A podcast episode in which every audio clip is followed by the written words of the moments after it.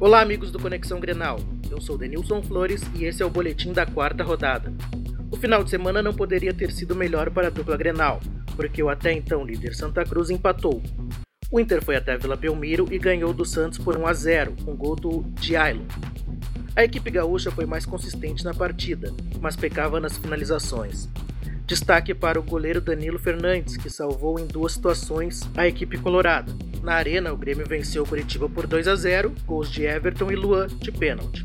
O tricolor não teve muitas dificuldades contra a equipe paranaense, manteve a posse de bola e, nas oportunidades que teve, procurou matar o jogo.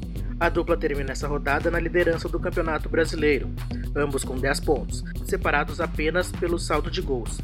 Grêmio em primeiro e o Inter é segundo colocado. Na quarta-feira, o Inter recebe no Beira-Rio o Atlético Paranaense às 19 horas e 30 minutos, enquanto o Grêmio enfrenta o Palmeiras na quinta-feira às 21 horas em São Paulo. Para o Conexão Grenal, Denilson Flores.